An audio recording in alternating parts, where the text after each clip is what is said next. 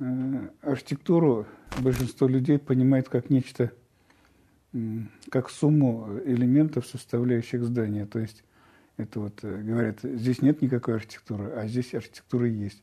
И подразумевает под этим количество колонн, наличников, окон, там, ступенек и так далее. Хотя э, на самом деле архитектура – это совершенно другое. Это с профессиональной точки зрения, да и по сути тоже, это э, умение организовать пространство комфортное для э, существования человека, э, оформив его в виде каких-то эстетических, значит, оформленных сооружений, уже приспособленных под те нужды, которые, для которых это все и предназначено. Но это могут быть культовые сооружения, хозяйственные, там, спортивные или какие-нибудь еще, да, жилые сооружения. Вот. И начинается все с какой-то идеи, какая там будет функция. Ну, скажем, э, жилая, да? Затем идея самого организации пространства. Если это, скажем, мусульманский, там, там будет дом, значит, делиться на мужскую и женскую половину, а в христианском этого нет, да? То есть э, сколько будет этажей и так далее. А потом уже все это начинает реализовываться. Но реализовываться оно начинает тоже очень конкретно. Какие у нас будут строительные материалы? Дерево, камыш, камень или что-то еще, да? Глина, может быть. Все зависит от того, где это все находится. Какой у нас будет климат? Много дождей, значит, надо крышу делать. Иначе мы все намокнем. А если дождей вообще нет, то можно вот плоскую крышу сделать, и ничего страшного не случится. Значит, если много снега, то уже двери, допустим, наружу нельзя открывать. Там останетесь. То есть дверь открывается внутрь, чтобы можно было выйти и почистить. Ну и так далее. Там тамбур надо делать, да? То есть э, сама архитектура формируется в большой степени под влиянием природных и климатических условий. Поэтому, э, скажем, все сооружения, которые построены в средней полосе русскими, чувашами, удмуртами, татарами, похожи между собой. Именно поэтому, потому что строительный материал один, климат один, э, значит, э, какие-то природно-географические условия те же самые, то есть, скажем, расположение ветров, допустим, с тех же самых, с той же стороны, или солнце с той же стороны светит, ориентация дома, ну и так далее. А дальше идет уже национальное различие, то есть э, принципы оформления дома, изнутри планировочные и так далее. Это снаружи даже может никак не выражаться, поэтому э, посмотрим, допустим, на татарскую деревню, на удмуртскую, там она, в принципе, могут на первый взгляд оказаться дома такими же, похожими. Что многих в заблуждение и вводит. Говорят, ничего тут национального нет, я не вижу, да? И они понимают под архитектурой наличие орнамента – еще чего-то, хотя на самом деле вот это то, что я сказал. Вот, это первое. Второе. Очень многие путают э, между собой э, народное изучество и профессиональную архитектуру. Это две совершенно разные области, которые отличаются между собой кардинально. Ну, как я уже говорил, как человек и обезьяна. То есть одна из них э, – это чисто прагматическая э, сфера деятельности человека, направленная на удовлетворение его самых насущных потребностей. Это надо построить мост, надо построить мельницу, надо построить мечеть, дом, еще что-то, амбар, да, вот все. Ну и оформить. Там появляются какие-то свои профессионалы, какие-то строительные бригады, которые ездят, все это делают, и, казалось бы, появляется архитектура, потому что ее делают профессионалы. На самом деле архитектура – это нечто другое.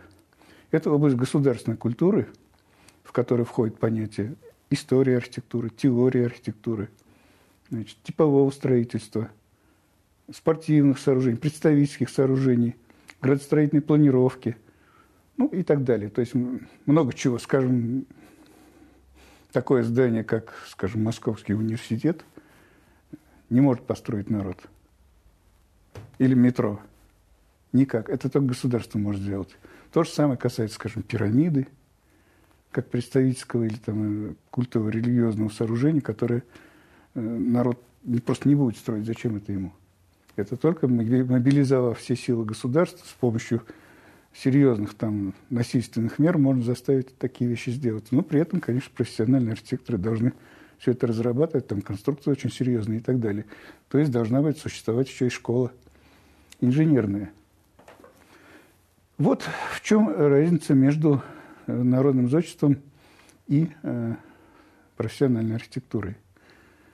И еще третий момент есть. Многие путают э, архитектуру и э, памятники архитектуры.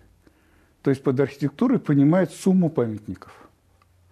Ну, знаете, э, тут можно сравнить образно с понятием грибов. Все думают, что грибы – это вот то, что появляется после дождя на поверхности земли. Вот это грибы. На самом деле гриб – это грибница, которая под землей находится. Она живет тысячелетиями. Это огромный организм, который занимает большую площадь, в глубину уходит и так далее. Да? А грибы, те, которые появляются после дождя, это вот небольшие отросточки, которые просто мы снаружи видим. Они нужны для того, чтобы споры рассеивать. И чтобы эта грибница, значит, дальше распространялась. Вот и все. И то же самое касается и памятников архитектуры. Памятник архитектуры – это всего лишь внешнее проявление общего явления архитектуры как культуры, как определенного явления культуры. То есть, допустим, не всегда появляется памятник в результате каких-то э, мысленных конструкций. Очень часто проектная деятельность так и остается проектной, но она двигает вперед эту область культуры. И э, конкретные памятники могут и не возникнуть, когда возникает теория, ну, скажем, конструктивизм. Вот он очень много теоретических положений дал в начале 20-х э, годов. Но самих э, сооружений не так уж много осталось. Но они серьезно двинули вперед науку архитектурную, на базе которой в дальнейшее развитие советской архитектуры уже произошло как бы скачкообразно. Вот. Памятники архитектуры – это тоже вот такие вот грибочки, которые вылезли там, там, там, там, но это чисто внешние проявления. Нельзя вот сказать, что сумма сооружений э, – это архитектура. Это всего лишь э, внешние проявления культурного явления, так же, как, скажем, музыкальное произведение. То есть, э, допустим, музыка как явление – это не сумма музыкальных произведений. Это культурное явление. Ну вот это вот третий момент, который э, надо сразу как бы определить. Мы часто берем и книгу, и, и там написано архитектура, там, допустим, э, Древней Руси, да, и вот такая церковь была, такая церковь была, такая церковь была. Это не архитектура, это памятники архитектуры, которые иллюстрируют э, явление архитектуры. Об самой архитектуре, может, даже ничего не сказано. То есть писал человек, который не видел разницы между этими вещами.